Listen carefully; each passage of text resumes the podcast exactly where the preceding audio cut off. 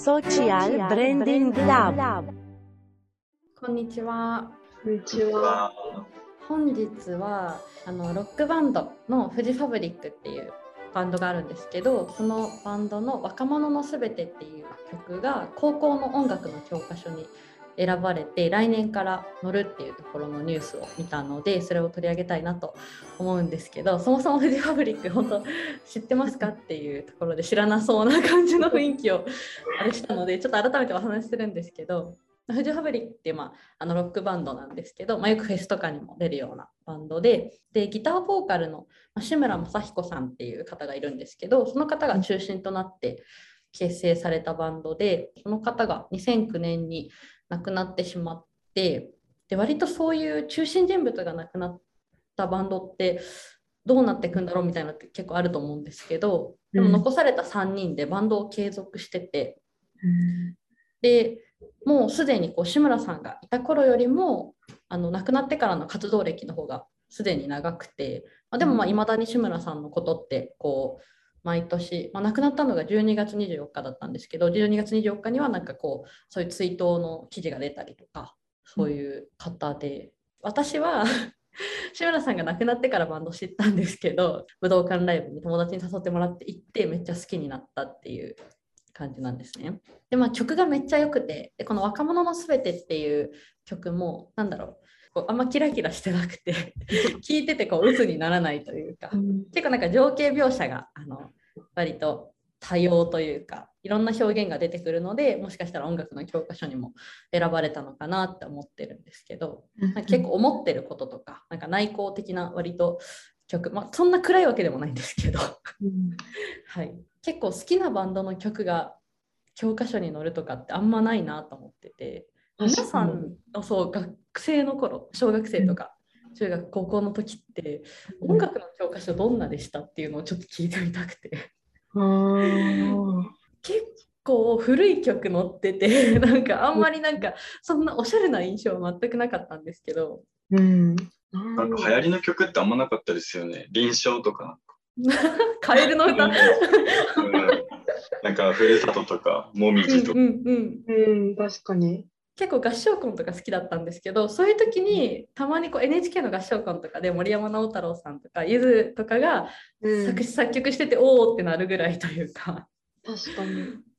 松任谷由実さんとかなんか宇多田ヒカルさんとか。あ女性アーティストのなんか載ってるイメージはありますけど。確かに確かに。でちょっとこの記事を取り上げるにあたって教科書に載ってるなんだろう J−POP が教科書に載る例って他にもあるのかなって思ったんですけど、なんかあの音楽だと米津玄師さんの「レモン」とかも載るらしい。もうすでに載ってるのかな。早い。そう早いですよね。あとは音楽じゃないんですけど歴史総合っていう授業もう私たちやってきてない。なんか新しいいろんな公共が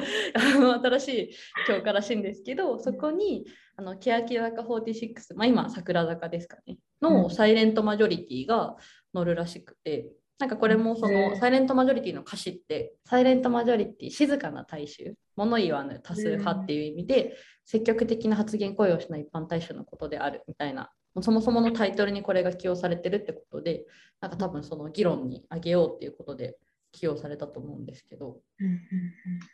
そういう社会的意義みたいな感じで選出されるのは分かるんですけど、アーティストの選出基準ってなんかめちゃくちゃ難しいですよね。それこそ今の教科書で学ぶ子たちってフジファブリックを多分知らないじゃないですか。確かに。うん、これは本当邪推でしかないんですけど、私たちの時の松任谷由実さんとか宇多田ヒカルさんとかってちょっと世代上じゃないですか。うんで教科書選んでる人多分それぐらいの年代の人な気がするから。教科書選ぶ人が大人になったタイミングで子どもたちにこういうことを聞いてほしいみたいな基準で出るのかなとか思ったりするんですけど。紅白に出たいとか武道館に立ちたいとか東京ドームでやりたいみたいなこう夢を掲げるじゃないですかアイドルって。オリコン1位になりたいとか。はいはいはいはい。なんか教科書に乗りたいって掲げてる人あんまりいないですよね確かに。えいたらめっちゃいいですけどね。超推したい。確かに。みんな紅白とか1位とか武道館にとらわれてるけど、教科書に載るっていうのもなんか一個素晴らしい軸だけど、うん、感染やっぱり評価軸が分かんないっていう。そうですよね。これってもう教科書作る、なんか会社ごとに載ってる内容は違うじゃないですか、教科書って。うん。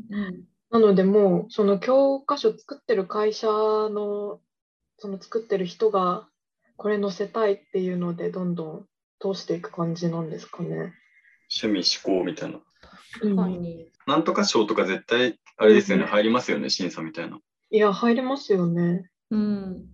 教科書をなんか審査してる機関みたいなのはなんか聞いたことあるんですけど、でもそのそもそもそのき企画というか 教科書の企画って言ったら言い方あれですけど、これを載せてほしいとかなんかこういう意図でこの楽曲をとかこのアーティストをみたいのって確かに今挙げた中でもそのフジファブリックも米津玄師さんもあとうん。欅坂もなんか軸は全然うん。統一されてるわけじゃないなと思ってて。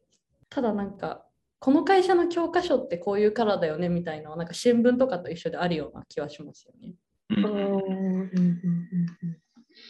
なんかそうさっきの歴史総合もそうですけど自分たちが生徒とか学生の頃と比べて教科書ってどんどん変わってるなと思って、まあ、なんかその起用されるアーティストとかもそうですけど表現一つとってもなんか遺伝の授業で習ったこう有性遺伝とか劣性遺伝が今はうん牽制遺伝と先制遺伝になってるみたいなとそか。そうらしいんですよこの前たまたまニュースで見てへ確かに優性劣勢だとそのそもそも優劣つけるみたいな言葉になっちゃってるから表に出てるかその沈んでる見えないものかっていう言い方になってたりとか変わってるものあるなとうん。思って全然そういうのって大人になってから情報回ってこないじゃないですか。たまたまニュースで見てとかじゃないとなんかそうですね。次は多分自分が例えば分かんないですけど全然予定はないですけど子供が生まれて学校に行って教科書を見てみたいな。うん。今の教科書こんなんなんだって知るっていう。音楽の教科書に限らずですけど、まあなんか国語の教科書とかも、なんか割と本当に昔のものがずっとあの今になっても載ってるイメージがあったので、うん。うん。結構アップデートされていくんですね、実は。確かにこの結構歴史系とかはそうかもですね。なんか国語とかってなんか新しい知識っていううんイメージあんまりないですけど。で、そうだ、なんかこの前唐突に6、なんだっけ、音読したいと思って 教科書買ったんですよ、国語の中学3年生の。そしたら自分がやった時のお話がまだ載ってて、ちょっと胸熱っていう。そうだから変わってるものもあればうん変わんないものもあるんだなって確かに。あとちょっとさっき調べてた豆知識喋ってもいいですか？全然ここカットでも大丈夫です。うん。なんか健康診断も変わってるなと思って。あ小学ー校。でなんか座高とかうん。胸中検査、あの覚えてます？お尻になんか透明のシルベって貼ったやつとか、うん。なんかこれって両方とも2014年に廃止されてるらしくて。え、そうなんですか。そう全然知らなくて。うん。で座高に関してはマジで本当これいらない情報なんですけど明治11年にそのできたらしいんですよ。座高検査始まったらしくて。でなんか、まあ、全国的にこう広まってったんですけどなんか座高ってその含まれるのって内臓とか脳とかじゃないですか。この部分、うん。だからなんか胴長の人が健康であるっていうふうに考えられて始められたらしくて。え やばくないですか？ちょっと誰かに言いたくて 共有しました。すごいですね、それはなんか。はい。なんか今は無意味っていう風になって、うん、確かにちょっとすいません、全然関係ない話をしたんですけど、まあちょっと、はい、じゃあこの辺で。と今回はとロックバンドフジファブリックの「若者のすべて」が高校の音楽の教科書に採択されたっていうニュースからいろいろ教科書について考えてみました。はい、ありがとうございました。ありがとうございます。ありがとうございました。